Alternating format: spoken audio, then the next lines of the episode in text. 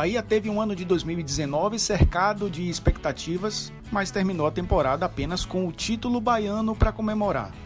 Avançou bastante fora de campo, mas sente que dentro dele deixou um pouco a desejar. Uma avaliação que pode ser aprofundada com o principal responsável pelos rumos do tricolor nos últimos dois anos e que parte para uma terceira temporada cheia de desafios. Aliás, será que parte mesmo? É isso que vamos saber a partir de agora. Por isso, tome um chá com Guilherme Belintani e chá comigo.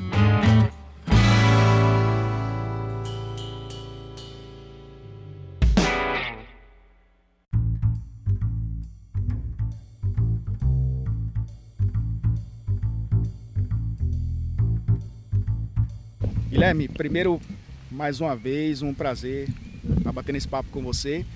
Essa, essa sessão de bate-papo do podcast com você foi a primeira, lá em fevereiro. E Muito bem. vai ser a última do ano também. Então Beleza. tá abrindo e fechando aí a. Obrigado ciclo. você aí pela oportunidade. Vamos. Mas é, o ano está acabando e eu queria saber se você consegue resumir numa palavra o ano de 2020. Você tem essa palavra para resumir o ano do Bahia? mais um ano de avanços, né? Acho que essa é a síntese assim, do, do clube.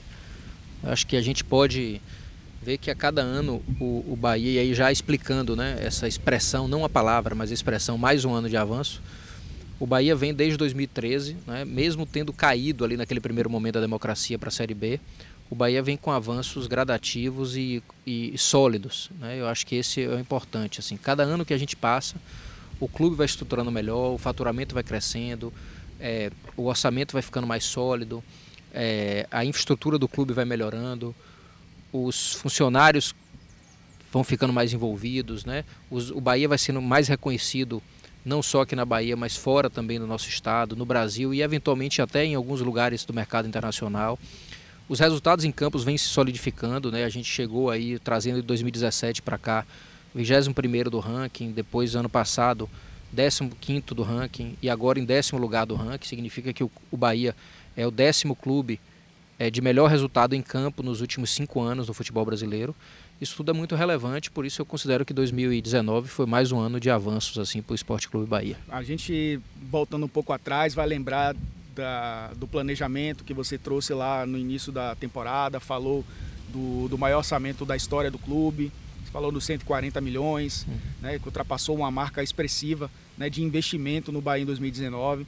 E agora chegamos em dezembro, claro, foi um pouco mais, ainda engordou um pouquinho né, esse orçamento para 2019. Chegando a dezembro, como você avalia esses 140 milhões foram bem gastos? Claro que tem sempre aquela ponta de erro, mas no balanço que você faz, esses 140 milhões foram bem investidos. Olha, eu Porque é um prime- investimento. É, primeiro eu queria fazer uma rememorar um pouco o que foi a campanha, né? Guilherme Belintani e Vitor- Ferraz lá em 2017. O clube naquele ano faturou 95 milhões. É, e a gente tinha uma projeção e a gente falou isso muito com cada torcedor e cada torcedora que a gente ia conversando. A nossa projeção era de crescer 17% ao ano, completando ao final desse triênio de gestão um orçamento ali em torno de 150 milhões, com esse crescimento de 17% ao ano. No primeiro ano a gente programou os 117 milhões ali mais ou menos, 116, 117 milhões e batemos 130 praticamente. No segundo ano que a gente tinha projetado 135, a gente vai concluir o ano com mais de 170 milhões de faturamento, né? É, então a gente vai concluir o segundo ano é, com um orçamento muito superior ao que a gente tinha projetado para o terceiro ano. E já era uma projeção agressiva. E agora a gente projeta para o ano que vem 180 milhões, que é uma meta também agressiva, mas uma meta factível. E a gente faz definitivamente a, a consolidação do Bahia entre os clubes do meio é, do orçamento do futebol brasileiro. Né? É, uma coisa é você crescer um ano só e depois voltar a um orçamento inferior. Outra coisa é você ter esse orçamento crescendo é, de forma recorrente e, e consolidando esse orçamento. Né? Então essa é a primeira coisa. Aí você fala assim, e o uso desse orçamento? Eu não tenho dúvida que ele tem sido bem usado, a gente faz isso como se fosse, apesar da gente ter dobrado o faturamento praticamente agora em dois anos, dois anos e pouco, a gente continua com o espírito de clube é de baixo orçamento. O que, é que eu chamo de espírito de clube de baixo orçamento? Nós não temos profissionais aqui no administrativo, no financeiro, ganhando 50, 60 mil por mês. Nós não temos diretores de tudo quanto é coisa, como vários outros clubes têm. A gente tem uma estrutura absolutamente enxuta. Né? A gente não inchou o quadro de funcionários por exemplo, quando a gente dobra o orçamento. A gente continua investindo muito em infraestrutura, o que é muito importante. Né? O, o a cidade tricolor, entre o investimento na, na, na, na, recuperação dela, do patrimonial, né, que a gente teve que pegar empréstimo bancário, quitar esse empréstimo bancário, entregar transcons, que era um outro ativo que o clube tinha, e fazer orçamento agora para reforma e equipamentos, vai um investimento de quase 30 milhões de reais. Né? Isso tudo sem que o clube se endivide. Né? Normalmente os clubes estão se endividando sem investir em patrimônio. A gente está investindo em patrimônio sem se endividar. Então isso eu acho que é um avanço muito grande. Né? Quando você vai para o futebol, a gente conseguiu montar um time que aos poucos vai tendo uma folha um pouquinho maior, saindo daquela folha que você já entra brigando para não cair, porque o seu investimento é muito reduzido. Né? Lógico que a gente sempre pode melhorar a qualidade desse investimento, a qualidade do gasto, a gente sempre pode melhorar. E eu acho que a gente tem feito. No futebol, por exemplo, eu tenho plena convicção de que o time de 2019 era muito superior ao time de 2018, que era superior ao time de 2017, que era superior ao time de 2016. Quando a gente vê esse avanço, a gente vai ver que o orçamento ele vai sendo bem aplicado, lógico, sempre sendo possível melhorar. Geralmente numa situação como essa, é, principalmente gestões anteriores à democracia, uma grana como essa provavelmente encheria os olhos de muitos dirigentes, né? E Com certeza. O Bahia encontrou um cenário, é, fez um cenário realista e que se tornou um pouco mais otimista ao longo da temporada com a, a venda do Júnior Brumado, por exemplo, né? É, outras, outras questões foram aparecendo ao longo da temporada no sentido de engordar a receita. O, próprio plano de sócios, né, que deu uhum. um, teve um crescimento assim absurdo ao longo da temporada, Exato. que claro, o Bahia contava com esse crescimento, mas imagino que foi um pouco acima da curva até num curto período de tempo, né? Uhum, claro. Atingiu a meta antes do previsto. E isso, claro, ajudou também a, a fazer com que o orçamento se tornasse muito mais é, muito maior, né, para o um investimento na, claro. no futebol. Eu, eu acho sua análise perfeita e vou explicar o porquê disso, né? Porque a gente, além de traçar meta de crescimento, a gente trabalha com uma coisa que é intangível, que é a cultura empreendedora. Né? Você olha para dentro do clube hoje, a gente pensa no empreendedorismo em qualquer ato da gente. Né? Quando eu vou, eu vou explicar um pouquinho para quem está nos ouvindo assim, o que que isso significa, né? Significa cada vez que a gente vai rever o plano de sócio, a gente vê ali como aumentar o número de sócios, como rentabilizar mais, como trazer mais vantagem para o sócio e fazer daquilo um ciclo é, é, é, positivo né, de associação. Mas a gente também pensa, quando a gente vai vender camisas, escolher pela marca própria, né, a gente rompemos com a Umbro e, e criamos uma marca própria, o que aumenta muito a rentabilidade disso. A gente é muito inquieto, por exemplo, agora com um aplicativo que vai entrar num ciclo de, de, monetização, de rentabilização muito grande agora em 2020. Isso vai também para o futebol. Né? É, qual foi o momento é, depois da nova legislação, legislação esportiva, que acabou com a lei do passe, qual foi o momento que o Bahia, dos, dos 11 titulares, 10 tinham contratos definitivos com o clube? Né? Eu, não, eu não tenho registro disso na história do Bahia. E isso é visão empreendedora. Isso é dizer o seguinte: eu prefiro trazer um jogador nota 7, mas que seja nosso, do que um, um jogador 7,5 que seja de outro clube.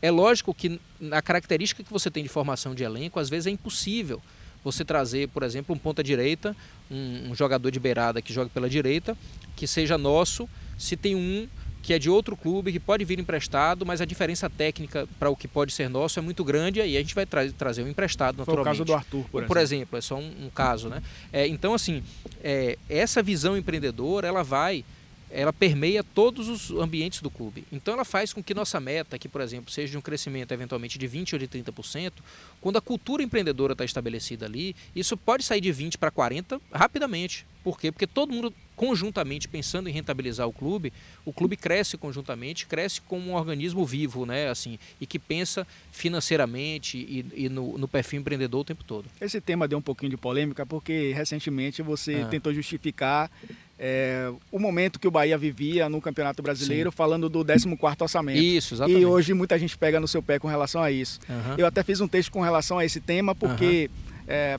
se a gente for colocar ranking de orçamentos e classificação no Campeonato Brasileiro, houve ali mais ou menos o que se esperava. Uhum. Mas a gente viu, por exemplo, o Santos sendo vice-campeão com um orçamento muito menor do que o do Palmeiras, do São Paulo e do Corinthians. É, normalmente no, no, campeonato de pontos corridos isso influencia bastante, mas não é exceção, não é regra, aliás. Claro. O Fortaleza, por exemplo, terminou uhum. o campeonato à frente do Bahia com um orçamento um pouco mais ali de 50 milhões isso. de reais. É, como você viu essa como Bom, você primeiro, explica agora assim eu, esse eu, eu, eu entendo essa, essa coisa do torcedor, né? Alguns na brincadeira, né? Fazendo figurinha, outros mesmo na, na cornetagem, né? Mas eu sou muito franco, eu sou muito sincero. Eu lido e eu sou um, um, um, dirigente absolutamente racional. Lógico que eu também tenho o direito de me emocionar e de reagir com emoção, mas eu sou racional. O que eu falo é estatística. Né? As estatísticas dizem que se você tem um orçamento tal, você em geral vai quatro casas para frente ou quase quatro casas para trás, a depender da sua competência, sua habilidade. O Bahia é o 14 orçamento, terminou o campeonato em 11 foi quatro casas na frente. Em tese, a gente está dentro do intervalo estatístico, mas como o melhor rendimento possível dentro desse intervalo estatístico, já que por essa estatística a gente ficaria entre 11 e 18 aproximadamente, com orçamento de 14 lugar. Né? Então a gente está dentro da estatística, mas foi muito competente dentro desse intervalo. O que, que acontece? Futebol também tem circunstâncias fora da lógica orçamentária.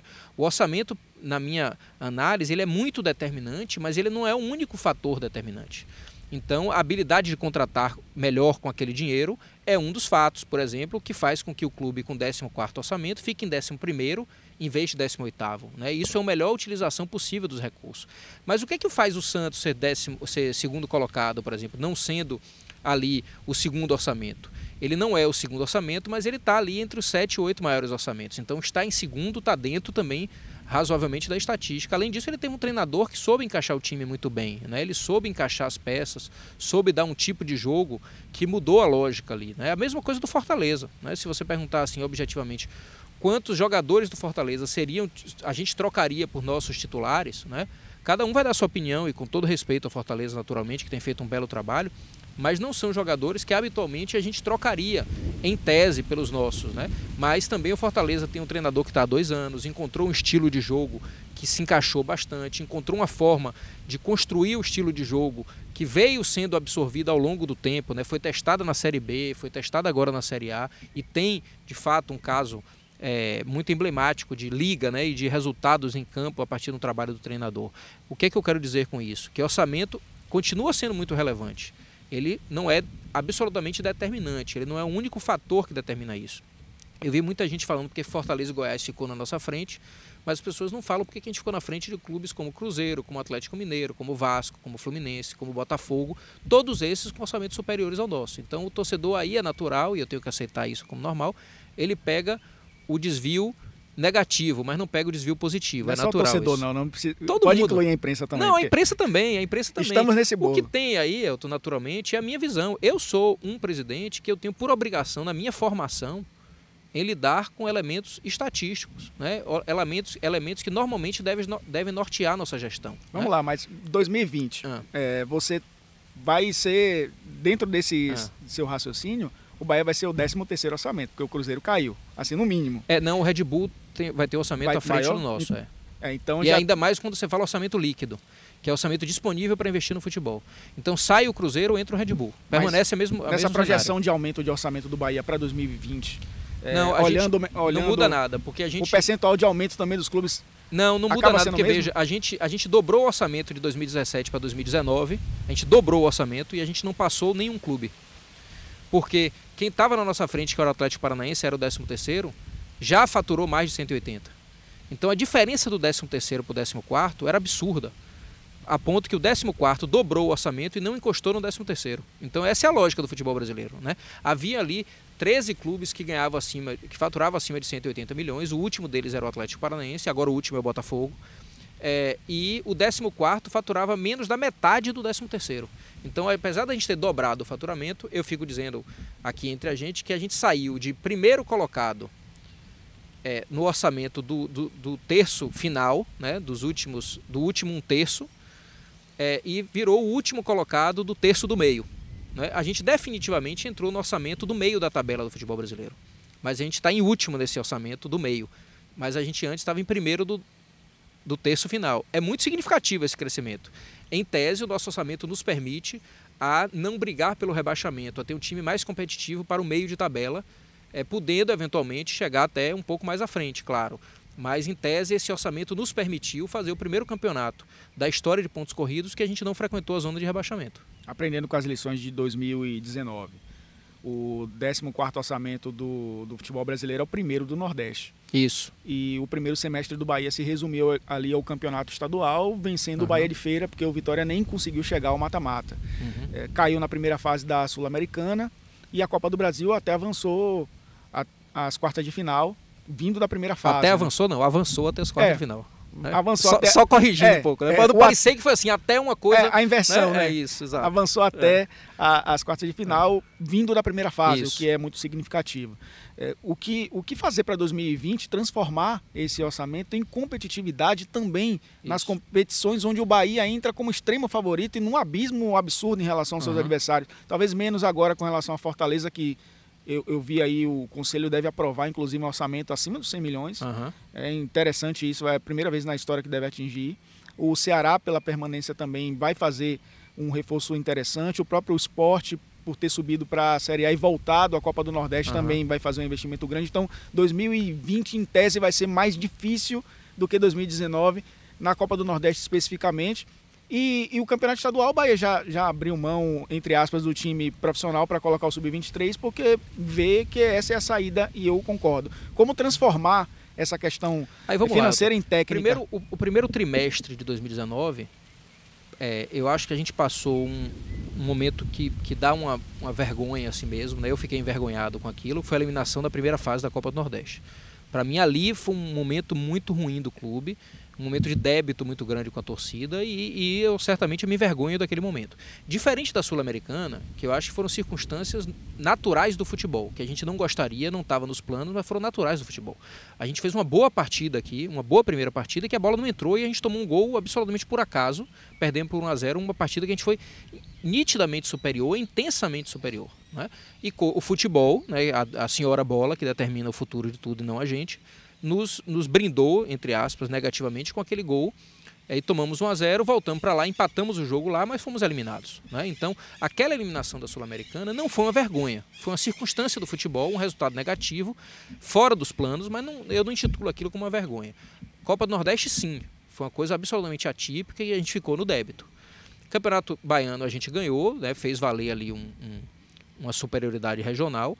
E a Copa do Brasil nós fomos pela segunda vez, ficamos entre os oito, no, no, na Copa do Brasil, sendo o primeiro clube que veio, o único clube que veio desde o começo da Copa do Brasil. O que é um, um, uma, uma um, digamos assim, uma narrativa importante, é uma coisa relevante. A gente sair de, da primeira fase da Copa do Brasil e chegar às quartas de final. Né?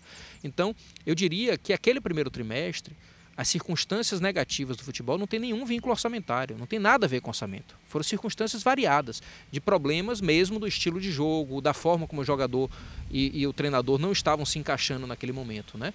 É, isso é natural.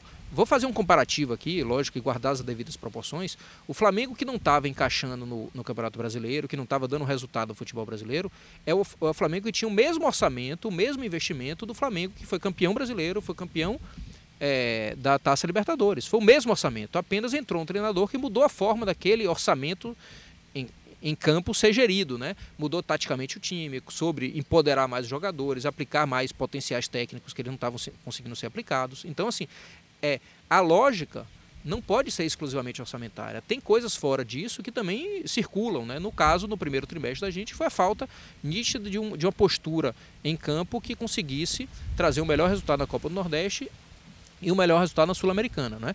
Agora, é, falando um pouco, qual foi a sua segunda pergunta? Assim, você falou transformar esse orçamento em ah, em claro. Aí eu vou né? comparar no Nordeste, né? É, é, eu acho que há uma nítida superioridade orçamentária do Bahia no Nordeste, é indiscutível isso. Apesar do que não há esse abismo tão grande, porque Ceará e Fortaleza não têm o endividamento que a gente tem. Se você considerar que dos 180 milhões a gente tem cerca de 25 a 30 para pagamento direto de dívida, né? Nosso orçamento já cai significativamente. Fortaleza e, e Ceará não tem dívida, praticamente não tem, são dívidas irrisórias. Então, só isso aqui já reduz um pouco essa distância. Né? Além disso, nós estamos investindo no novo centro de treinamento, muito mais do que Fortaleza e Ceará, e nós estamos com um tipo de, de custo é, que o clube tem de um clube maior que não está diretamente ligado ao futebol, que Fortaleza e Ceará não tem. Mas acho sim que é uma responsabilidade maior que o Bahia tem, nós não fugiremos dessa responsabilidade. E lembrando também que volta o esporte né, para a Copa do Nordeste e para a Série A, um adversário que, mesmo estando cambaleando sob o ponto de vista financeiro, é sempre um adversário competitivo e de camisa muito forte.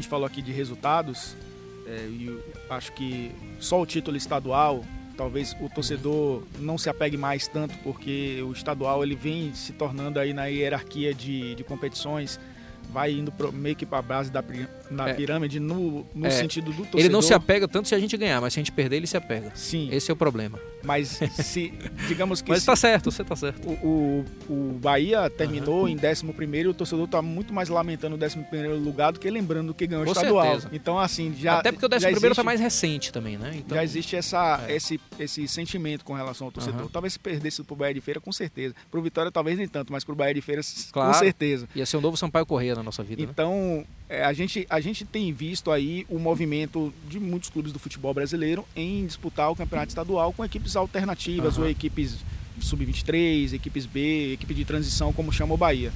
É, o Vitória também, tive recentemente com o presidente do Vitória. Ele, inclusive, eu queria até que você falasse, ele disse que conversou com você com relação a isso, que vocês vão colocar o time sub-23, independentemente de resultado. Se o Bahia for lanterna do Campeonato Baiano, vai jogar todo, todo o campeonato com o sub-23, o Vitória também.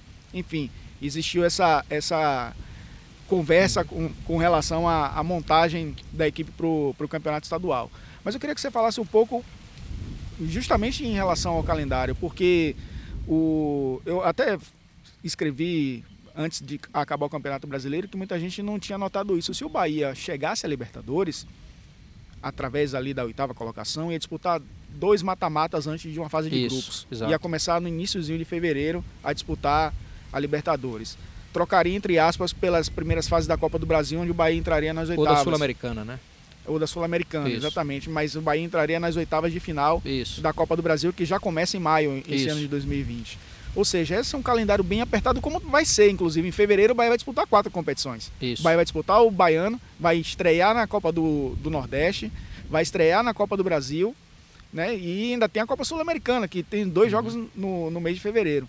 É, o, o Sub-23 é justamente para desafogar o calendário, em primeiro lugar, ou você vislumbra ainda, dentro dessas competições é, ditas como principais, aproveitar jogadores do Sub-23, já que, na minha concepção, acho que essa reta final faltou fôlego Bahia, faltou opções também. Uhum. E muitos não vieram do Sub-23, né? Apenas o Edson acabou sendo aproveitado uhum. em algum momento ali pelo Roger. Isso vai começar a valer é, com é, mais intensidade primeiro, já, já primeiro, em 2020, é seguinte, primeiro assim, semestre? Primeiro, todos os clubes brasileiros reclamam do excesso de competições e excesso de jogos. Se todos os clubes já reclamam, imagine o Bahia, que joga mais do que todos os outros. Porque todos os clubes têm cinco competi quatro competições. Em 2019, só o Bahia teve cinco competições. Porque a gente tem a Copa do Nordeste. É, em 2020, Bahia e Fortaleza vão ter cinco competições. Né? Então são os dois clubes que, de fato, se os outros reclamam, a gente poderia reclamar muito mais. Lógico, o que, é que a gente faz para isso? Consolidando cada vez mais um time B, um sub-23, como a gente quer que chame, que consiga, em primeiro momento e primeiro objetivo, reduzir a quantidade de jogos do time A, do time principal. Né? Esse é o primeiro objetivo. É, em 2018, se não me engano, a gente fez mais de 70 jogos. Isso é uma irracionalidade. Não dá, não dá. Simplesmente não dá. Não é questão de escolher fazer ou não fazer. Não dá para fazer. E aí a gente tem que abrir mão, se não de uma competição inteira, abrir mão de partidas que conjuntamente nos ajudem a folgar o time A. Então, nosso objetivo com o time B, com o Sub-23, é justamente ter, é, em partidas que a gente considere menos relevantes sob o ponto de vista esportivo, menos estratégicas sob o ponto de vista esportivo, a gente conseguir dar folga para o time A e ocupar aquele espaço com o time B. Além disso, usar o momento, além disso, secundariamente, para trazer revelações e testes de novos jovens. Né? E aí as pessoas falam assim, ah, mas o time B, o, o, o Sub-23, então, que começamos em 2018 com projeto embrionário, 2019 também com projeto um pouco mais consolidado, e 2020 agora um projeto ainda mais consolidado, gerou o que para o Bahia agora? Vou só lembrar, a gente tem dois jogadores titulares nossos que vieram originalmente para o time B que em função dos treinos não chegaram sequer a estrear no time B, que foram Gregor. Gregor e Flávio, titulares da gente, patrimônios hoje, sob vista financeiro e esportivo do clube, que pagam 10 ou 15 anos de projeto do Sub-23. 10 ou 15 anos. As pessoas falam assim às vezes, ah, o investimento no time B, investimento no Sub-23, como é que é isso? Gregor e Flávio, um por ano, despertam ou trazem de retorno financeiro e esportivo para o clube 10 ou 15 anos de projeto do Sub-23. O Eric Ramírez, por mais que tenha sido formado Pronto. na base, passou pelo eu, sub-23. eu usar esse outro exemplo, que foi um jogador que ainda não monetizou ainda, mas é patrimonialmente também um grande.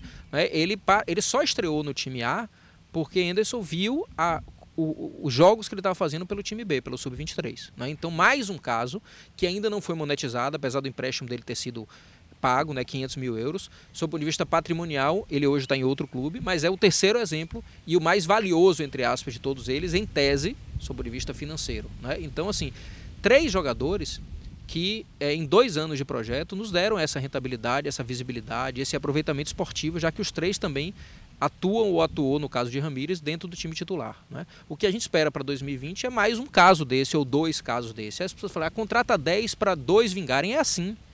Num time competitivo de Série A como o Bahia, é assim que funciona. É assim que funciona. Você vê assim, o Corinthians tem 45 jogadores no seu elenco principal, 45. São quatro times. O Bahia terminou o ano com 25. O que, que significa isso? Que a quantidade de erros do Bahia ainda é muito menor do que dos outros clubes. Ainda é grande, mas ainda é muito menor do que dos outros clubes. Se você for olhar contratos definitivos do Inter, quantos jogadores o Internacional, o Grêmio tem emprestados pelo Brasil? Quantos jogadores o Bahia tem emprestado pelo Brasil? Quase nenhum. Quase nenhum. Então a gente não tem jogador sobrando.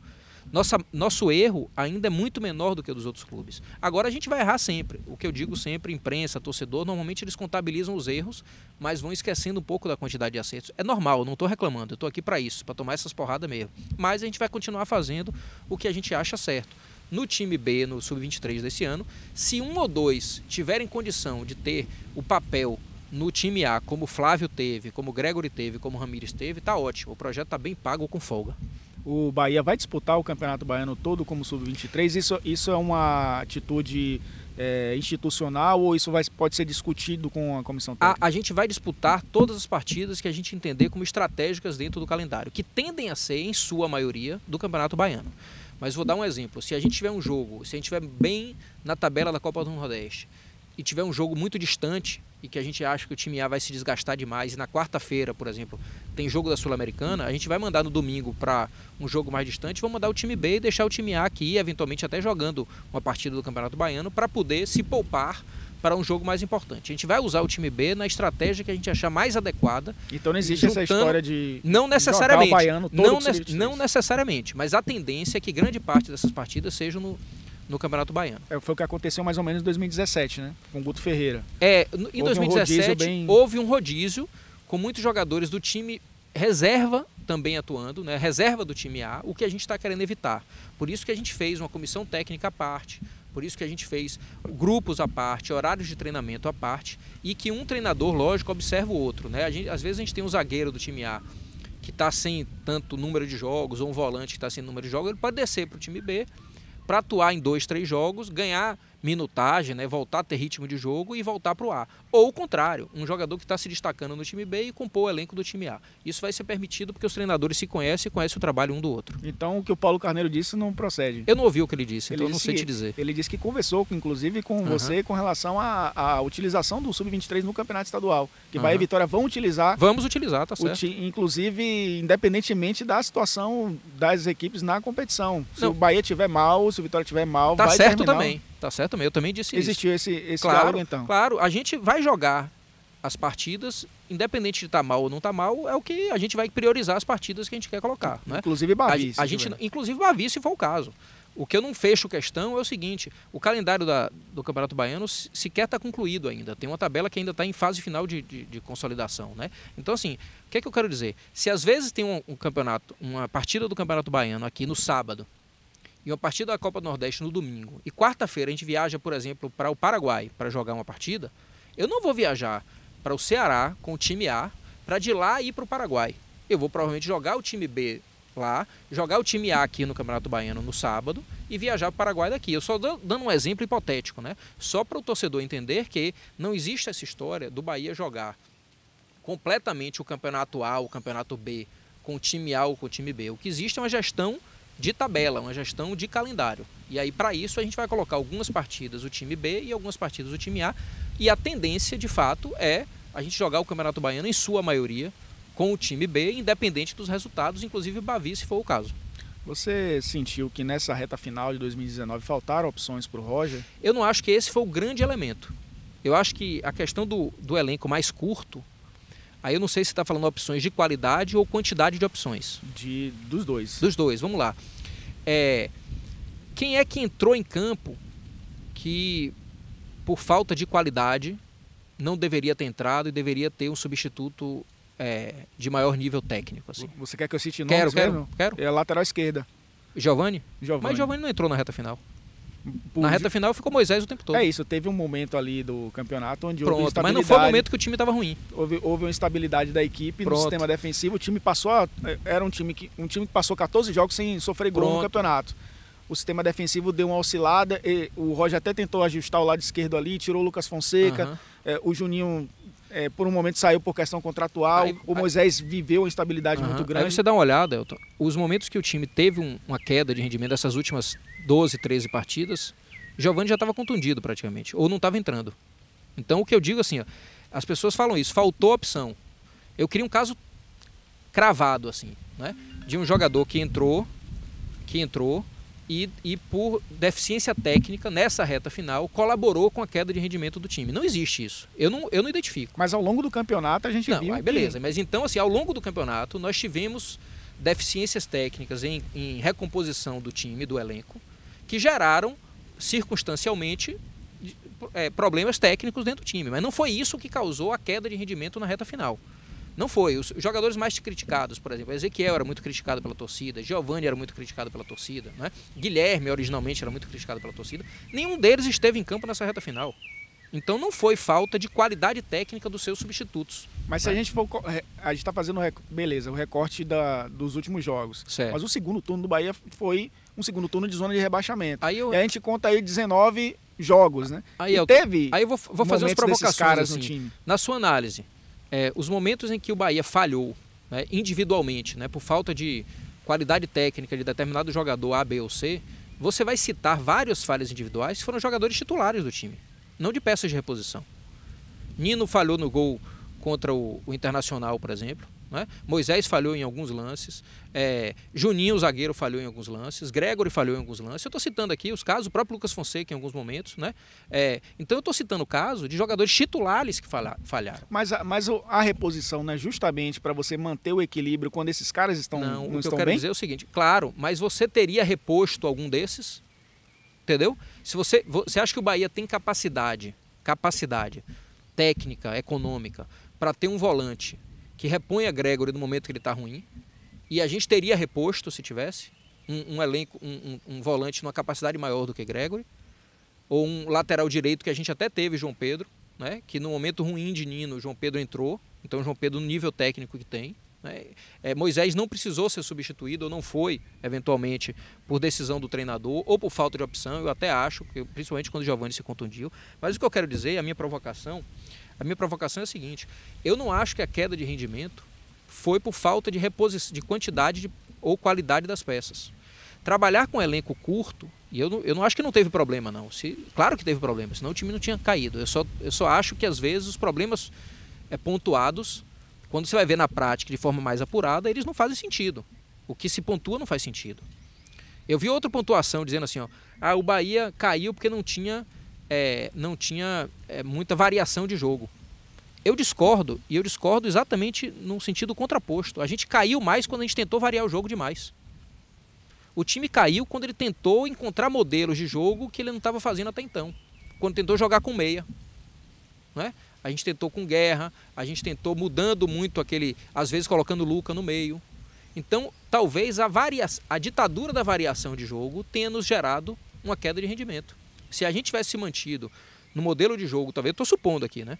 Como a gente fez, por exemplo, contra o São Paulo, contra o Grêmio, aquela linhazinha muito compacta, linha adiantada, compacta, os três volantes, o São Paulo não entrava, não entrava, não entrava. A partir dali, a gente perdeu Douglas Augusto e começou a querer mudar o estilo de jogo jogando com meia, porque ah, tem que ter meia, tem que ter meia, tem que ter meia. E a gente começou ali, assim, a ter uma queda de rendimento. Não estou dizendo que foi por causa disso. Né? Não, na, assim, Apenas na, por causa disso. Na questão da análise, o Bahia, inclusive, nos bons momentos, variava jogo. Uhum. É, tinha variação. É, eu vou citar o exemplo desse jogo contra o São Paulo, que você citou, venceu na Copa do Brasil.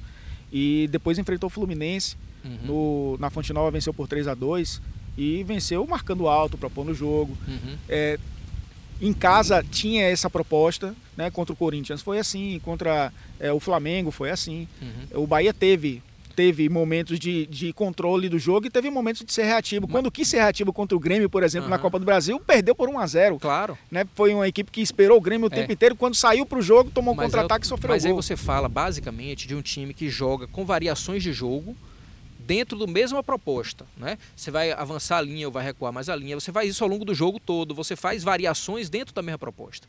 O que a gente tentou fazer foi mudar a proposta de jogo muitas vezes. Jogar, né? jogar com três volantes, você, depois jogar pronto, com meia, você, jogar com você dois atacantes. Você está com três volantes de forma consolidada, né? Um, um, primeiro volante como o Gregory e dois ali que se revezaram, Flávio, é, Douglas Augusto, João Pedro às vezes, Ronaldo às vezes, né? A gente fazia essa variação e você jogar com Luca no meio, por exemplo, é um estilo de jogo completamente diferente. Completamente diferente, né? Ou você jogar com guerra, primeiro que você perde intensidade de marcação. Segundo que você perde também, muitas vezes, é, a, a, aquela, aquela linha mais compacta, né? as duas linhas mais compactas, porque o, o meia, por natureza, ele não sabe se comportar na, na, segunda linha como o volante sabe se comportar. Né? Então, assim, eu estou só querendo especular coisas para dizer o seguinte: qual foi o motivo da queda de rendimento do Bahia nos últimos 15 jogos? Não foi um motivo, foram vários motivos, vários micromotivos. Né? Eu diria que, é, fazendo analogia aqui com acidente de avião, né? quando um avião cai, nunca é um motivo específico, é uma soma de vários fatores e às vezes de microfatores. Então não foi bicho, não foi falta de salário, não foi falta de, de seriedade do jogador, de vontade de vencer, não foi falta de é, não foi a falta de variação tática, na minha opinião. Aí estamos voltando à década de 90, não, esse papo aqui. Né? É, não é foi... como se fosse, você fosse um presidente da década de 90 e um, um jornalista da década de 90. Mas por quê? Porque essa, essa é, eu estou fazendo uma ah, crítica ao, claro, a, claro. a, fazendo uma crítica à crítica. Certo. Porque quando se, se tem queda de rendimento, se procura sempre esses, esses claro, motivos. Mas é isso. De, de bicho, ah, porque é o jogador não é recebe é a grana, porque está com o salário atrasado, porque o presidente ofereceu uma coisa e o jogador não quis. O Bahia já não vive mais disso. Não vai acontecer, pelo menos na minha gestão, de um problema de falta de bicho é gerar falta de rendimento. Não vai acontecer. Não vai, porque o jogo aqui é limpo, é claro. No começo do ano ele sabe como são as regras. E não tem um jogador que venha para o Bahia que tenha coragem, porque pode ser um até que tenha coragem de pensar, mas ele não tem coragem de colocar, dentre os outros, uma divergência de algo que está muito claro. A gente combina antes, discute, discute, discute, diverge, diverge, diverge. Quando fecha o conceito, fechou o conceito. Se tem algum malandro ali, uma laranja podre, os outros mesmo, da forma como a gente está constituindo o elenco do Bahia, os outros mesmo cuidam de tirar essa laranja podre. Então, assim, o Bahia hoje tem uma cultura de gestão de elenco que é absolutamente diferente do que já se viu no, no próprio Bahia em outros tempos. A gente não vai viver esse problema. Aí o que a gente vai viver de problema do tipo? Um relativo cansaço do time, sim. A gente viu nos últimos jogos o time caindo um pouco no segundo tempo. Né? fruto da própria maratona de jogo, da intensidade de jogo. Quando o Bahia voltou a jogar quarta e domingo, combina também com o momento que o Bahia começou a perder. Quando o Bahia tentou variações táticas que não estavam num ritmo de treino suficiente para jogar quarta e domingo, tentar variar taticamente, às vezes deu problema, isso é outra coisa. A carga emocional muito forte, principalmente depois daquele jogo do Ceará, que a gente estava ganhando de 1 a 0 e a gente toma 2 a 1 nos últimos 10 minutos. Então, assim, tudo isso conjuntamente, para mim, são fatores que eu estou vivendo de perto. Eu consigo explicar melhor e mais verdadeiramente ao torcedor do que trazer elementos como bicho, como falta de salário, como é, algum jogador brigando com outro, como inimizades aqui dentro, ou até, ou até como essa questão de falta de reposição. Né? Eu acho que falta reposição sempre no Bahia. A gente sempre vai querer mais do que a gente tem. Mas, considerando que o clube não perdeu ninguém, veja só, se eu tivesse perdido alguém no, no intervalo da Copa América, iam dizer que o Bahia caiu de rendimento por causa daquele jogador que saiu, não importa qual fosse. Você concorda comigo? Você perdeu um que foi o a Douglas. A gente perdeu o Douglas, depois, pronto. É, a partir dali a gente repôs com o Ronaldo, não é? E a gente vai dizer assim, o Bahia caiu de rendimento porque Douglas saiu. Não, não, eu não daria a ele essa importância tão grande na constituição do elenco. Não daria a ele essa importância tão grande. Mas se eu tivesse vendido alguém, a gente não vendeu ninguém. Se a gente tivesse perdido mais alguém ali além de Douglas, a gente não, a gente, eu estaria respondendo por isso. Se eu não tivesse contratado ninguém também no intervalo da Copa América, eu também estaria respondendo por isso. Veja que o clube perdeu um, que foi Douglas, logo no começo ali do, do intervalo da Copa América, e contratou sete no meio. Depois o Ramires saiu um pouco. Aí, isso, que já não estava titular. Né? Quando saiu, já não estava titular. Se você olhar assim, é, ah, porque a gente contratou sete. Ah, não serviu. Não... Veja, quem veio no meio do ano? É, é, Juninho, zagueiro, veio no meio do ano. João Pedro, que repôs Dino em alguns momentos importantes do time. Né? Ronaldo, que virou titular em alguns momentos, só para citar três aqui. O Guerra. Guerra, que o a gente, Luca. que não rendeu como se esperava. Guerra e Luca não, não renderam como se esperava, mas em alguns momentos foram testados no time titular. Né? Então, assim, só para citar um exemplo de um clube que se preparou para não ter essa queda nos últimos 15 jogos. A gente se preparou para isso. Não estava dentro do nosso planejamento e mais do que isso, a gente fez um esforço para manter o nível. Perdendo pouco ou quase nada, no caso Douglas Augusto e depois Ramírez, que já não era titular, e conseguindo repor peças importantes, como a gente trouxe no meio, da, no meio do, do ano, né? Então, assim, só que futebol não acontece totalmente desse jeito. Alguém falou, faltou planejamento. Eu vejo isso, essa frase. Né? Ó, faltou planejamento e é preciso pensar grande, são as frases genéricas que eu mais ouço no Bahia. Né? Assim, faltou planejamento onde? O que, que a gente não deveria ter feito, que fizemos, ou que fizemos e não deveríamos ter feito? De forma objetiva, né? Tem que ser coisa objetiva. E qual foi o impacto disso na queda de rendimento do, do grupo? Essa resposta eu, eu, eu, queria ouvir de cada torcedor que vem me falar que faltou planejamento. Ou a outra pergunta é: precisa pensar grande. O que é pensar grande? Traga para um conceito mais, mais preciso, assim, mais apurado. Esse né? ano o Bahia pensou em ficar entre os 10. Isso. Ficar entre os 10 é Sul-Americana. Isso. É décimo lugar, digamos assim. O Bahia flertou com a Libertadores. Uhum. É, e, e até de uma certa forma, isso reverberou dentro do clube. Isso. E depois criou-se uma frustração quando o time não atingiu. Esse passo não é um passo maior? É um de passo para 2020 Claro. dizer. É porque assim, eu, eu, eu sei que para o dirigente é bem Uhum. complicado. Torcedor, nós vamos brigar por Libertadores, podem cobrar. O, o presidente do Flamengo pode dizer isso, o presidente do São Paulo pode Claro. dizer isso, o presidente do, do, do Palmeiras pode dizer isso. Aham. Mas o presidente do Bahia talvez pense duas se vezes antes de se dizer ele for isso. populista, irracional, é, é, se ele for um enganador, ele pode dizer isso quantas vezes ele quiser. No caso de um clube que tem o orçamento do Bahia. Claro, Porque claro. eu concordo que o presidente do Flamengo pode dizer isso e claro tem que obrigação, né? O, o do Bahia, para dizer isso, tem que ter um motivo especial que eu não tenho na minha mão. Agora, assim, o Bahia passou a ser um candidato a Libertadores, não tenho a menor dúvida que sim. Não tenho a menor dúvida. Esse ano a gente chegou perto e caiu na reta final. Terminou um pouco longe, mas chegamos muito perto. Notem o seguinte, é uma coisa importante. A gente estava ali em sétimo lugar no momento em que Grêmio e Atlético Paranaense, que são dois clubes mais estruturados do que a gente, com elencos mais competitivos do que o nosso, passaram por um processo de abandono do campeonato. Né? Grêmio e Atlético Paranaense estavam fora do campeonato no momento que a gente estava em sétimo. É preciso dizer isso, é preciso lembrar isso. Eles saíram das suas competições e voltaram para o campeonato com a força total, e aí é natural que eles é, busquem a posição que teoricamente era deles e não era nossa. É? Eu estou sendo muito franco na minha análise. É? Aí fala o seguinte: a vinda desses dois clubes para a realidade do campeonato, para dentro do campeonato, antes eles estavam fora, somado a uma queda de rendimento na reta final, nos tirou naturalmente a Libertadores. Aí eu falo assim: o Bahia em 2020 é muito mais competitivo para uma, Copa- uma vaga na Libertadores do que era em 2019? Eu tenho certeza sim que sim. Esse é o seu conceito, por exemplo, de pensar grande? Claro Qual que o seu sim, conceito? claro que, o meu conceito de pensar grande é eu entender o seguinte, que o clube ele vai virar grande de novo, cada vez maior, se a gente entender que as coisas vêm de forma gradativa, elas não vêm de uma hora para outra. Porque para mim era a coisa mais fácil do mundo aumentar 1 milhão e 200, 1 milhão e meio, 2 milhões na folha e dizer estou pensando grande, estou trazendo não sei quem, não sei quem, não sei quem. Para determinado analista, jornalista, torcedor, pensar grande é investir mais no futebol. Ok, tá lindo para mim isso. Eu deixo aqui um time mais competitivo, talvez eu vá na semifinal da Copa do Brasil, talvez eu conquiste uma vaga da Libertadores, talvez eu ganhe a Sul-Americana, mas eu deixei uma dívida para o meu próximo presidente pagar. Só que eu sou torcedor como todo outro. Quando eu deixar de ser presidente, eu vou continuar sendo torcedor. E aí o presidente que pegar no meu lugar vai dizer o seguinte: bonito para você, fez bonito, mas pagou a conta na gestão seguinte, deixou para o outro pagar a conta. Então, o que, que eu tenho que fazer? Eu tenho que gastar o que eu posso gastar. Agora, pensar grande é pensar cada vez mais em ampliar o orçamento, cada vez mais em investir melhor, pensar em investir e encaminhar cada vez mais com patrimônio, né, trazendo cada vez mais um patrimônio é, intenso para o clube, como a gente está recuperando cada vez mais a cidade tricolor. Isso é pensar grande. Agora, pensar grande é pensar com honestidade. É dizer ao torcedor assim: não existe reestruturar o Esporte Clube Bahia, entendendo que de uma hora para outra a gente vai sair em três anos da segunda divisão para de forma sólida e consistente ficar disputando o tempo todo cada vez mais vaga de Libertadores. Isso vem aos poucos. Eu acho, e, eu, e os números dizem isso, que a cada ano que passa o Bahia está maior e está pensando maior. Agora não dá para pensar nisso de uma hora para outra. E os números dizem isso porque eu falo assim, ó, a gente era 21 colocado no ranking da CBF em 2017. A gente passou a 15 colocado em 2018. Estamos em décimo colocado no final de 2019. Ora, senhores e senhoras, o Bahia hoje é o décimo maior clube do Brasil em rendimento esportivo, em resultados em campo, ranking da CBF. Não sou eu que inventei esse ranking. O Bahia hoje é top 10 do Brasil. O Bahia, quatro anos atrás, estava na Série B penando para subir. Então isso não é pensar grande, isso é pensar muito grande. Nós estamos à frente de clubes como São Paulo, que é um clube milionário. O que é que esse ranking diz? Resultados em campo nos últimos cinco anos. Resultados em campo nos últimos cinco anos.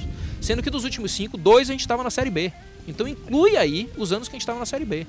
O que, é que a gente quer? Ir ampliando isso. Agora, naturalmente, se o torcedor quer um presidente que pense grande, entre aspas, né? Que pensar grande é falar grandes mentiras, é projetar grandes resultados sem ter capacidade para fazer, ele naturalmente não vai encontrar em mim esse presidente.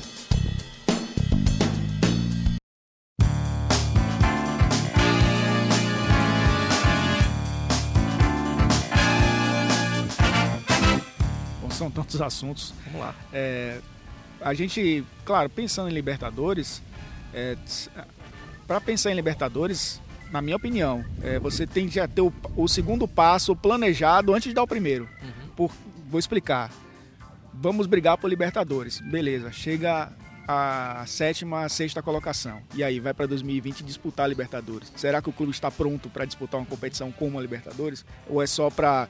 Fiz parte da festa ali, dei boa tarde ali, bati um papo com os caras e fui embora. Não, não entrei no salão principal, só cheguei ali na recepção. Então você tem que estar pronto para o segundo passo, né? Que é disputar a Libertadores, né? Só, só chegar e fazer dois jogos, pronto. Disputei a Libertadores e fui embora. Claro. Fevereiro acabou. E, e não sei se o Bahia está pronto para o segundo passo ainda, né, de entrar e, e se precisar disputar o mata-mata para entrar na fase de grupos e aí fazer seis jogos e aí realmente se consolidar no mercado internacional, aí já é uma outra questão. É, mas até para a gente é, pontuar algumas questões do elenco uhum. rapidamente, é, o Bahia tem o Nino, para mim, essa questão de reposições, né? Você tem o Nino e o João Pedro, que acho que se complementaram bem. Você tem o Fernandão e o Gilberto, por mais que o Fernandão fosse muito abaixo do que se esperava dele, mas é uma opção que talvez muitos clubes do Brasil não tenham, aquele centroavante ali que muda a característica. Você tem do lado esquerdo ali, o Elber jogou muitas vezes, mas tem o Arthur Kaique, que foi um jogador que, que compensou bem.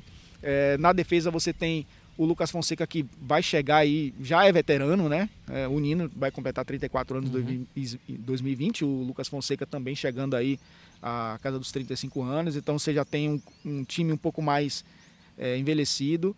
É, quais são as posições que você acredita que o Bahia precisa reforçar olhando para 2019 e projetando 2020? Pô, então vamos lá. Primeiro, eu, eu acho que tem um cuidado muito especial que a gente tem que ter para não mensurar a, a, o sucesso ou insucesso de um clube exclusivamente com um, algo simbólico como vaga na Libertadores. O Bahia é Sim. maior do que isso. Né? Não dá para a gente achar. Foi para Libertadores, foi bem, não foi, não foi bem. Às vezes a gente pode ir para Libertadores e ter feito um ano é, desequilibrado, um ano ruim, um ano. E, ou não ir para Libertadores e ter feito um ano muito bom. Né? Eu não vou ficar refém de vaga na Libertadores. Né? Isso não vai ficar não vai virar uma obstinação. Assim, Você pode coisa... transportar esse discurso para o presidente do Fluminense, por exemplo, uhum. que brigou para não cair o tempo inteiro e está na Sul-Americana. Exatamente, isso é um caso, né? Mas assim, eu acho que o infeliz do clube que resume o seu sucesso a uma vaga na Libertadores. De jeito nenhum. Eu acho que a gente tem que pensar no clube de maneira orgânica. Falar o seguinte, cada vez mais ir ocupando dentro do cenário nacional, sendo mais competitivo. Isso vai fazer com que é, mais jogadores queiram vir jogar no Bahia, que mais, mais investimentos sejam feitos no clube, que o clube seja mais respeitado e consiga disputar de igual para igual com outros jogadores de outros clubes do Brasil, que consiga manter seus salários em dia. Isso tudo vai gradativamente elevando o nível técnico e, e, estrutural do clube, né? E vai fazer com que mais cedo ou mais tarde, diversas competições que a gente ainda não consegue disputar de igual para igual, a gente consiga chegar. É, eu, eu, eu, montei minha primeira empresa foi um concurso preparatório para é um curso preparatório para concurso público. A gente ficava dizendo bem assim que o, o, sujeito no começo ele perde todos os concursos, perde. Primeiro ano de estudo ele perde todos os concursos. Segundo ano ele começa a melhorar, mas continua perdendo os concursos. Quando ele passa em um, ele está preparado para passar em vários. Então, na verdade, o que o Bahia tem procurado fazer é se elevar tecnicamente a ponto de virar competitivo nacionalmente. Agora, que vaga vai surgir? Qual vai ser nossa primeira grande alegria? Em que momento vai ser isso? Isso, naturalmente, o futebol não consegue cravar dizendo que vai ser nesse momento aquela vaga. Né? Se o trabalho é bem feito, mais cedo ou mais tarde, esses resultados vêm acontecendo. O que importa é a gente não evoluir. Né? A gente não está retrocedendo. E eu acho que o Bahia está dando passos largos cada ano que passa, e a prova disso, repito, é o uso do ranking da CBF. Né? Especificamente em relação ao elenco, eu acho que a gente tem que trabalhar, trabalhando aqui com o espelho do que a gente fez ano passado, né? ou em 2019, a gente vai precisar é, de um lateral esquerdo, né? É, e eu vou considerar que a gente não perca ninguém que tenha contrato. Né? A gente precisa de um lateral esquerdo, porque o Giovani tem o seu contrato vencido agora e a gente não vai ter a renovação desse contrato. Ele está ainda em, em, tratamento, porque ele está contundido, mas ele, ele, não vai renovar com o clube. A partir daí, a gente tem no meio de campo é, a necessidade, naturalmente, a saída de Guerra e de Shailon, né, que a gente vai buscar alguma reposição. Chegou o Daniel. Já, já, chegou o Daniel com uma das características ali, mas é possível que a gente traga, traga um outro jogador para o meio de campo. Né? A gente trouxe Jadson agora, também volante, porque a gente entende que um time que vai jogar com três volantes e a gente não vai ter Edson no começo. De ano passado a gente tinha Edson, mas esse ano a gente não vai ter no começo, que ele vai compor o time B. A gente precisa para o time A de mais opções de volante, né? O Já Elton que a gente permanece. perde Edson, o Elton permanece, né? Tem contrato com o clube e permanece. E, e para frente, né, a gente tem naturalmente aí a saída de Arthur que precisa ser reposta. Né? A gente está com a saída iminente de Luca também, que deve ir para o futebol árabe e a gente, é, se Lucas sair de fato, a gente tem a reposição dele também como necessária. Você tem a defesa também, porque o Hernando ainda não é garantia de. Ou já, uhum. ou já, ou já não, Hernando, resolver a situação do Hernando. Hernando a gente está próximo de resolver aí, para ele continuar o preço para sair, em mais um ou dois dias a gente vai ter essa solução. Porque é uma... Mas se ele sair, também é uma reposição de, de zagueiro. É um setor que precisa ser, Isso, ser, ser reposto. Mas. É fechando um pouco a questão do, do futebol. Aí eu vou falar Bahia... um pouco, desculpa interromper, mas eu vou falar um pouco desse conceito de elenco curto, né? Que é uma coisa importante que eu ia falar naquela sua pergunta sobre falta de reposição, terminei não falando. Mas assim, ter um elenco mais enxuto tem prós e contras. Né? Naturalmente a gente fica com menos peça de reposição, mas tem uma coisa muito boa, que é todo mundo o tempo todo está estimulado. A gente não tem aquele terceiro lateral direito, o terceiro lateral esquerdo, o sexto zagueiro. O sexto zagueiro sabe que não vai jogar. Ele sabe que não vai jogar, ele, ele tá ali para compor treino. Porque se tem um zagueiro pendurado, um zagueiro machucado, seja lá o que for, ele está ali compondo treino. Né? A gente muitas vezes perguntou assim: ah, por que, que outro dia a gente viajou com quatro zagueiros, com cinco, com, com três zagueiros no, no banco de reserva, né? Primeiro que um era, era era Xandão que podia fazer lateral esquerda porque a gente não tinha lateral esquerdo reserva. Segundo que como o Lucas estava com, com, com um tratamento muscular para conseguir jogar e a gente viajou direto, precisava compor treino, a gente precisava de dois zagueiros de cada time para compor treino. Então a gente viajou mais por isso, não é porque a gente queria ter três ou quatro zagueiros no banco. Foi uma estratégia para ter treino, para poupar Lucas do treino, que estava com uma dificuldade muscular maior, e Xandão na lateral esquerda, né? Porque a gente também precisava compor treino. Então a gente não quer gastar passagem à toa. Mas assim, falando um pouco disso, quanto mais o cobertor curto for, mais os atletas ficam empolgados. Todos têm chance de jogar. Né? A gente viu que o, o, clube terminou o ano com praticamente todo mundo participando. Shiloh no final jogou menos, é claro, porque Guerra teve mais participação. Mas quando a gente tem um elenco mais inchado, o desestímulo de alguns jogadores prejudica o elenco como todo. Né? E esse ano a gente também quer ter o cuidado de reservar entre 3 e 4 vagas para jogadores que venham do time B. Né? Nessa transição aí de abril para maio, a gente consiga entre 3 e 4 jogadores virem do time B para o time A, a gente está colocando isso como meta. Rapidamente, você acha que a base poderia ter dado frutos maiores em 2019? Ficou um pouco abaixo? Poderia, mas não poderia. Vou explicar por quê. Não é porque em tese sim, o clube precisa fazer isso, mas o que eu digo assim, da geração 2003 para trás, foi uma geração que a gente não fez uma reformulação da base, porque já não adiantava mais. Quem entende divisão de base sabe disso. Você não, encontra, você não encontra jogador de 18 anos solto no mercado para trazer para compor o elenco, ou 17 anos. A gente fez uma reformulação da geração 2004 para cima, 2004, 2005, 2006. Da geração 2003 para baixo, a gente não fez essa reformulação e o clube não cuidou disso ao longo de anos. Né? Não estou falando da gestão anterior, estou falando das gestões todas que passaram. A gente não teve uma base, é, digamos assim, tratada no nível que ela merece ser tratada. E a gente, quando resolveu fazer isso, resolveu se concentrar da geração 2004 para cima, que é quando a gente tem efetivamente uma capacidade de rendimento maior. Então a gente não tem hoje, no sub-20, uma quantidade de atletas que seja adequada e, e tecnicamente, é, em quantidade, para conseguir suprir um time de Série A que quer ser competitivo. Né? Isso acontece com times que têm uma base mais fraca, mas um nível de competitividade muito alto no seu time profissional. É muito difícil você ter isso. Então a gente está numa reformulação da base da, da, do, do, da geração de 2004 em diante, que vai sim 2004 hoje está com 15 anos. Né? Daqui a três podem começar a surgir jogadores em nível de competitividade para uma Série A do Campeonato Brasileiro, não tenho nenhuma dúvida disso. Mas acho que no Sub-20 a gente vai pensar um ou outro ali que vai poder em 2020 fazer algum papel importante. O Bahia, para mim, foi o campeão brasileiro da, da questão institucional uhum. de 2019. Eu acho que nenhum clube do Brasil conseguiu se proje projetar sua imagem mais, não só projetar por projetar, mas interferir na sociedade como o Bahia fez em 2019.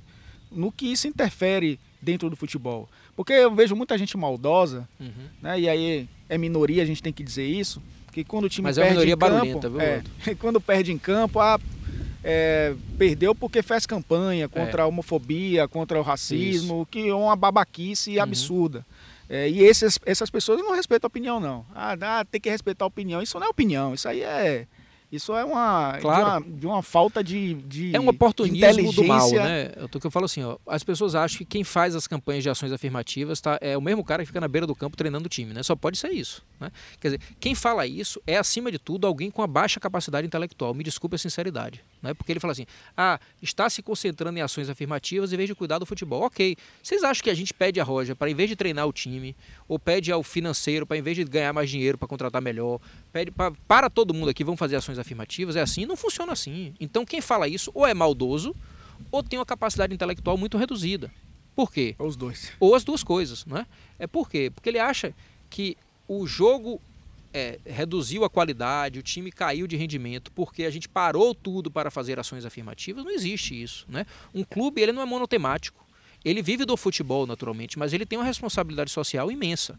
E o que acontece, na verdade, é que essas pessoas que vêm com esse tipo de discurso, repito, ou por maldade ou por burrice, é, usando a expressão mais clara aqui, eles querem, no final das contas, utilizar uma queda de rendimento do time para marcar ali sua posição contrária aos posicionamentos do clube. Mas não precisa disso. Se é contrário, diga que é contrário nos momentos ruins do futebol e nos momentos bons do futebol. Isso faz parte do diálogo social. Faz parte. Se o time estiver bem, mas se você tiver uma campanha do time que você é contra, debata isso, independente do time estar tá bem ou mal. Mas fazer a conexão entre o campo e as ações afirmativas me parece uma coisa absolutamente covarde ou, repito, ignorante. Mas no, em que sentido o institucional e tudo isso interfere também no futebol? Olha, eu, eu acho, que, que ajuda também. Eu né? acho que soma institucionalmente mais muito mais. Né? A gente tem hoje é, um respeito no Brasil inteiro da imprensa, visibilidade de marca. Nossa camisa está muito mais valorizada. Aquela camisa do petróleo rodou o mundo inteiro com a marca do nosso patrocinador. Né? Isso não, não se engane, na hora de colocar a conta para o ano que vem, a gente bota isso na conta. A gente conta, né? a gente tem as auditorias de, de exibição de marca, né? a gente tem isso na conta. Quando o clube é, é um, um, destaque no The Guardian, um dos maiores jornais do mundo, a gente tem profissionais do, da Europa inteira é, que tem o Bahia como algum tipo de referência, ligando e falando, pô, que bom que está tendo esse tipo de exposição, um clube respeitado, um clube que tem. Isso tudo conta.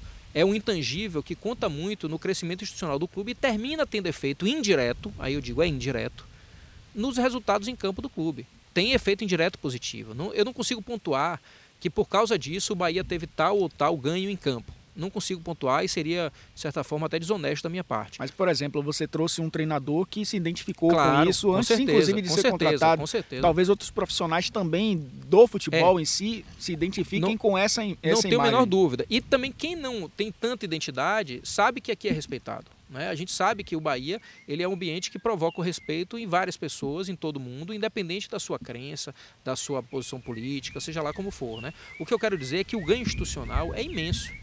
Elton, eu vou te falar assim, ó, eu saio hoje de Salvador e vou para qualquer lugar do Brasil e quando as pessoas me identificam, você é presidente do Bahia, falo do Bahia com profundo respeito. Isso não veio de mim, da minha gestão. Isso veio da gestão anterior de Marcelo de Pedro, isso veio da gestão de Schmidt, veio da intervenção com Carlos Ratz. Foi um processo contínuo do clube que tem que continuar assim. Mas é muito difícil. A gente vai para o enfrentamento, não tem problema. A gente não vai retroceder nessas coisas. Mas assim, a, a visão que o Brasil tem hoje do Bahia é uma visão de profundo respeito. No momento em que você olha assim, ó, você vai listando clube por clube, né?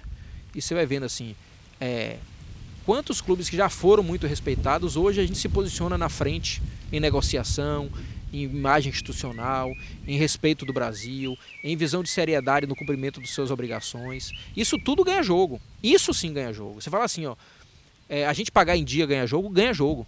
Pode ter certeza, o jogador hoje prefere ganhar 100 no Bahia do que 120 em um clube que não paga em dia, ou 130 em um clube que não paga em dia. Isso é muito relevante. E aí a gente está chegando na reta final, passou rápido. É, 2020 talvez seja um ano mais desafiador para você, porque é um ano de consolidação de um terceiro ano, né, de uma terceira temporada de gestão. Fim do ano se encerra né, o, o, o mandato e seu nome está sendo especulado, uhum. em, não só no Bahia, mas fora dele, com relação à a, a, Prefeitura de Salvador. Isso já não é de hoje, isso já é inclusive desde que você trabalhava é, na própria Prefeitura, né, já se via como um nome em potencial. E a gente sente o torcedor um pouco incomodado com essa, com essa é, digamos, indefinição. Uhum. Indefinição para o público externo. Pode, você pode até estar tá convicto do que vai fazer em 2020. É, mas é, como você é, pode é, mostrar para o torcedor que 2020 você vai até o final e vai terminar esse mandato em dezembro quando tiver uma nova eleição? Ou porque aí existe a questão de a questão partidária que é uma situação diferente de filiação tem um período e tem um período de inscrição de chapa para disputar uma prefeitura você já está com isso convicto? Já, você já tem a sua definição? Olha, eu vou te falar. Por que essa interrogação existe não, até hoje? Não existe, para mim não existe interrogação nenhuma. Eu estou absolutamente dedicado ao clube, 24 horas por dia aqui dentro. Né? É, como meu nome foi muito especulado, é, naturalmente muito falado por a questão de candidatura à prefeitura, por conta do trabalho que eu fiz na prefeitura por cinco anos, por conta da minha atividade empresarial e por conta também da imagem que eu criei aqui dentro do próprio clube. Eu acho que isso é um ponto positivo para o clube, assim, quando o presidente é respeitado e é reconhecido a ponto de ser, sei lá, citado em pesquisas aí eleitorais, mesmo sem nunca ter dito que é candidato. Né? O que eu posso passar para o torcedor é que eu sempre tive muita responsabilidade com o clube e qualquer decisão, qualquer ato meu vai ser sempre muito embasado em responsabilidade. Essa é a palavra. Então você, assim, você está resumindo que você não está fechando as portas nem para um lado nem para o outro. Não, né? eu digo sempre o seguinte. Porque se eu... você dissesse assim, eu não vou é, me candidatar a prefeito, eu não estou é, pronto, preparado, não é. quero agora e vou cumprir na o meu hora, mandato Na hora que eu achar adequado, assim, que eu achar que isso de certa forma pode estar interferindo no clube, eu vou me manifestar e vou dizer o que, é que eu penso sobre isso, né? É, mas o que eu posso garantir ao torcedor é a responsabilidade plena dos meus atos. Enquanto eu estiver aqui dentro, eu sou o presidente full-time, dedicado exclusivamente ao clube e dedicado integralmente ao clube. Né? Se em algum momento isso não for possível, é, eu sempre vou considerar que tem uma responsabilidade minha aí dentro, que eu devo isso ao torcedor e que qualquer decisão vai ser muito pensado prioritariamente no clube, lógico, no meu plano de vida, do que eu penso, mas é, eu sinceramente vejo isso como um reconhecimento ao Bahia. Quem é citado nas pesquisas é, aí como candidato, essa coisa, não é o presidente Guilherme Belintani só, é o presidente do Bahia. Isso é reconhecimento do trabalho que a gente faz, eu individualmente, mas uma coletividade aqui, um grupo de pessoas imenso e que eu não tenho dúvida nenhuma de que isso é feito com amor, com carinho, com entrega absoluta, né? E eu estou assim hoje. É, como é que eu estou hoje? Estou pensando em alguma coisa de, de política? Não estou. Estou pensando aqui no, no Bahia o dia todo, sem férias, dedicado. Suspendi férias de meu filho naquela semana que Diego Serri disse que talvez fosse embora para o Palmeiras. Ia passar quatro dias o menino Beto Carreiro, suspendi, não vou mais estou aqui. Hoje é véspera de Natal, eu estou aqui. Dia seguinte do Natal, eu estou aqui. Véspera de Ano Novo, eu estou aqui. Depois do Novo, eu estou aqui. Então, assim, a minha dedicação ao clube é plena e isso eu entrego de corpo e alma ao torcedor. E como você lida com isso, com essa, com essa nuvem? Ah, com tranquilidade. Eu vou te falar assim, eu acho, repito, isso é reconhecimento de um valor do trabalho do próprio Bahia. Se o Bahia não tivesse bem, ninguém estava especulando essas coisas. Né? Então, eu acho que o torcedor, na hora que vê meu nome ali, olha e fala assim, pô, que bom que o Bahia está sendo reconhecido né, pelas pessoas como um trabalho positivo. Né? Não sou eu, o meu nome que está ali não é o meu nome sozinho, é o nome de uma nação imensa, de um do torcedor, de cada torcedor que está representado ali. Né? O trabalho que a gente faz é o trabalho com apoio do torcedor, com um trabalho coletivo. Né? Eu nunca vou deixar que nenhum projeto coletivo vire projeto individual, isso o torcedor pode ter certeza.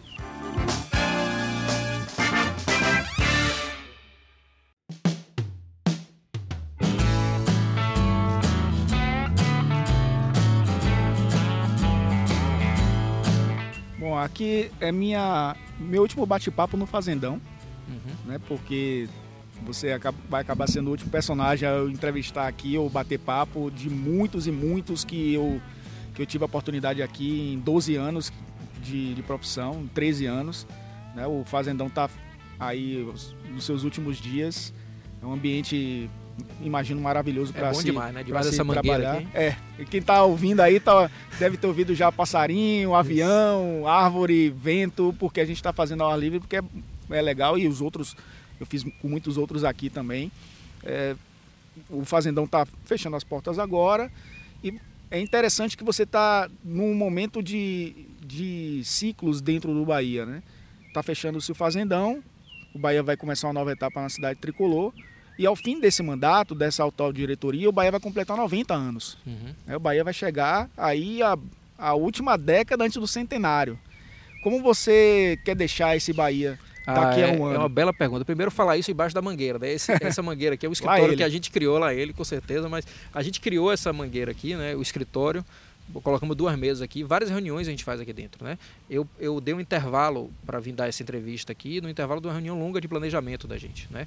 O Bahia parte agora para o terceiro ano de planejamento da minha gestão, né? O plano de ação, o método de gestão que eu comecei desde a minha atividade empresarial, né? um modelo que eu tenho de metas, de acompanhamento, de saber o que a gente quer. Né? Então a gente está praticamente concluído, concluindo o plano de ação 2020. É um plano de ação mais audacioso do que os de 2018 e 2019. É um plano de ação que a gente decide querer mais, que a gente acha que o clube chegou no patamar que os degraus agora eles vão, vão ser cada vez maiores, né? eles vão requerer da gente mais esforço, mas o, o que vier também vai ser maior. Né? O Bahia é, passa a ter uma transformação na divisão de base agora mais intensa, além das que já foram feitas nos últimos dois anos. A gente passa a ter um modelo econômico mais audacioso, é, digitalização, é, inovação digital de, de, uma série de elementos, além do app que a gente já lançou, além do barril dobrado, enfim, investimento em infraestrutura, que é a cidade tricolor, que foi recuperada como patrimônio do clube, e agora investimento em equipamento, em reforma. Enfim, a gente tem para 2020 um ano muito mais audacioso no sentido da, do que a gente quer como planejamento, né? além de, lógico, querer melhor resultado no futebol, isso é indiscutível. Então, primeiro que o clube trabalha com esse planejamento para o ano que vem e a gente inova agora, e no primeiro trimestre de 2020 a gente conclui isso, que é o planejamento do centenário. Né? A gente entrega ao final dessa gestão um planejamento até 2031 do que a gente pretende de marcos de entrega é entre 2021 e 2031, né? são 10 anos, se você considerar só o final de 2030, para 1 de janeiro de 2031, quando a gente completa 100 anos. Então a gente entrega no final dessa gestão um marco é, de 10 anos de projeção do clube em relação a finanças, patrimônio, é, é, base, infraestrutura, uma série de outras coisas que a gente entende como relevantes, lógico, sendo indicadores para quem vier depois da gente, né? para os próximos presidentes, que se quiserem cumprir e usar aquele marco, né, aquele planejamento do centenário como, como norte, ótimo. Se não quiserem, não, ninguém vai ser obrigado a, a fazer um planejamento para o centenário, a cumprir um planejamento do centenário, porque a minha gestão, digamos assim, estabeleceu. Né? Então, acho que o clube trabalha com muito planejamento, eu sou muito otimista em relação às coisas. É, eu diria que eu sou, ao mesmo tempo que sou muito firme nos propósitos, revejo os erros, mas sei identificar também os acertos. Né? E os acertos, acho que têm sido muito maiores do que os erros. Eu acho que é, o que o Bahia tem evoluído ao longo desses anos é um marco reconhecido no Brasil inteiro. E aos poucos o torcedor vai recuperando a autoestima, né? vai tendo orgulho de dizer eu sou Bahia, eu sou membro de um clube, torcedor de um clube que reconhece o seu valor, que projeta o seu futuro, que respeita o seu presente, respeita o seu passado também. Né? Foi a origem da minha primeira ação como presidente, foi o programa Dignidade aos Ídolos. Né? É, ao mesmo tempo a gente é audacioso com o presente e com o futuro. Isso, eu acho que isso é muito importante. Eu sou muito otimista, eu acho que o Bahia é, vai conseguir para 2020, para os próximos anos, ser cada vez mais um clube diferente no futebol brasileiro. E menos um assunto repetitivo Sim. na sua pauta aí. E a cidade tricolor? Pronto, tá aí. Pronto, tá aí. 10 de janeiro a gente vai inaugurar lá, né? Passamos a inauguração do dia 3 para o dia 10, porque estava com muita dificuldade de presença de pessoas que moram fora do estado, jornalistas inclusive, estava com dificuldade de vir cobrir no dia 3. A gente vai fazer a inauguração no dia 10, aberto aos sócios, né? A gente vai fazer uma solenidade lá e depois abrir para todos os sócios poderem conhecer o patrimônio que é o patrimônio do sócio, é o patrimônio do clube e que vai ser muito determinante no futuro. A gente já abre com seis campos, começa a construção de um campo sintético que vai ser, ou abre com cinco campos, começa, começa a construção do campo sintético que vai ser o sexto campo, alojamento feminino também a gente começa a construção já, é, enfim, uma série, ampliação do, do alojamento da base, é um, um patrimônio que a gente conseguiu recuperar, estava perdido, a gente consegue recuperar, faz investimento sem se endividar, e o clube que vai reduzindo 10% ao ano da sua dívida, cada ano reduzindo 10%, consegue ter um salto patrimonial tão intenso sem uma dívida bancária decorrente desse investimento. Isso é muito importante, é um, é um triunfo de todo torcedor, de toda torcedora, dos nossos sócios, que conseguiram, que antes eram 14 mil apenas há dois anos atrás, hoje são 44 mil. E se Deus quiser, e com o empenho de todos, a gente vai chegar em 50 mil aí ao final de 2020. Guilherme, muito obrigado por ter recebido aqui no Fazendão. Vai ser a última vez. Valeu. É, o próximo você tá papo tá com cara, Você tá com cara de despedida do é, Fazendão, viu? Pois é. Tá falando com, tava falando com, com o Nelson é, Barros Neto, aqui, o diretor de comunicação do Bahia, que é, é, passa um filme, né? É, claro. É, a, aconteceu comigo na Fonte Nova, na antiga Fonte Nova, né? Para Nova, você entra, você vê outro ambiente. Aconteceu comigo também, até no próprio Barradão, porque você via transformações, mas era, é o mesmo ambiente, uhum. não, é, não é o um lugar é o mesmo lugar. É, aqui é diferente, né? Aqui está é. acabando. É um... E veja, e é longe. É, é, é, claro, mais longe, aqui mas é, mais perto do que. É claro, mas veja, tricolor. e a cidade tricolor, o torcedor vai ver um pouco isso, assim, né? Quem for conhecer lá no dia 10 de janeiro, a cada ano que for, né, a gente vai poder fazer treinos abertos com maior frequência lá, tem uma arquibancada mais organizada, a gente está fazendo uma coisa bem legal lá para o torcedor poder ir ver o treino com mais frequência. Mas a cada momento que ele for, a cada 4, 5, 6 meses, ele vai ver uma transformação. Né? A Cidade Tricolor vai ser um, um equipamento em, em, mutação e ampliação constante. Né? A gente vai fazer assim uma coisa que a cada momento tem uma novidade. Vamos ter para 2021 planejando quadra poliesportiva para fortalecer o nosso futebol de salão, que cada vez é mais um ponto forte do clube vai ter é, arquibancada para campus os campos da base para poder realizar jogo lá dentro. É, tudo isso é um processo que vai, vai, vai ser construção contínua de um equipamento que vai ser um grande orgulho para o clube. Né? Eu digo assim, é, o, o que a gente está fazendo lá na cidade tricolor vai colocar o Bahia no top aí 5, 6 de, de equipamentos é, esportivos de centro de treinamento do Brasil. Né? É mais um salto importante e, logicamente, com a despedida do Fazendão aqui, o ambiente que deu tantas glórias ao clube, né? fomos tão felizes aqui dentro, mas é preciso virar as páginas da vida e passar para os novos livros, novas páginas. Bom, eu que lido com, com crítica, né? E, e claro que a gente quer ver nossos nossos clubes baianos sempre crescendo e se desenvolvendo, porque é bom, é bom para todo mundo. Eu acho que a crítica bem pontuada ela ajuda. Com certeza. Principalmente quando o criticado entende isso. Acho que o Bahia tem pessoas aqui que uhum. sabem lidar muito bem né, com as construtivas e que a gente continue em 2020 trocando essa, essa ideia aí para que seja um salto realmente uhum. na prática né, de, de patamar, né, já que virou a palavra da moda aí nos últimos é. tempos, que o Bahia consiga dar é esse salto aí. de patamar para 2020. Um sobre as críticas, eu já me despedindo aqui, eu sou um cara que lido muito bem com as críticas. Né? Eu combato as críticas quando eu acho que elas devem ser combatidas. Eu, eu não suporto as críticas quando elas são deselegantes, mal educadas, porque eu não sou mal educado com ninguém. Né? Então, assim, é, infelizmente as redes sociais criaram ambientes de ódio hoje, né? é que, que, que assim, as pessoas juntam o ódio das suas vidas com os ódios é, é do futebol e os ódios das redes sociais e junto isso um caldeirão realmente de vida que não, não me atrai profundamente. Mas eu digo assim que a crítica bem pontuada ela faz a gente crescer demais e eu sou muito aberto a isso, né? É, então eu tenho que agradecer não só a você, mas todos aqueles torcedores, jornalistas que fazem com que a gente cresça e a gente considera isso muito nas decisões no dia a dia. Pode ter certeza que as críticas que a gente tomou e que a gente levou aqui em 2019 vão ser importantes para 2020. Né? A gente também vai reconsiderar determinadas coisas ou não, a depender do que a gente absorva dessas críticas. Quando a gente vê de perto, a gente vê assim, que as pessoas acham que a gente deveria ter tomado decisão que a gente não tomou, mas a gente não tomou porque não era possível tomar. Porque a decisão para ser tomada era aquela mesmo, era a única opção. E nem todo mundo conhece todas as circunstâncias. Mas é bom conviver num ambiente desse tipo. Eu queria agradecer, mandar um feliz ano novo para a nossa torcida.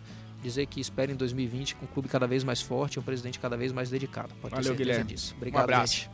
Agradeço a você pela companhia de sempre e por esse ano de 2019 ao lado do Chá Comigo. Se você não segue o podcast no seu agregador favorito, faz isso agora. Nos encontramos em 2020 num próximo episódio. Tchau, tchau.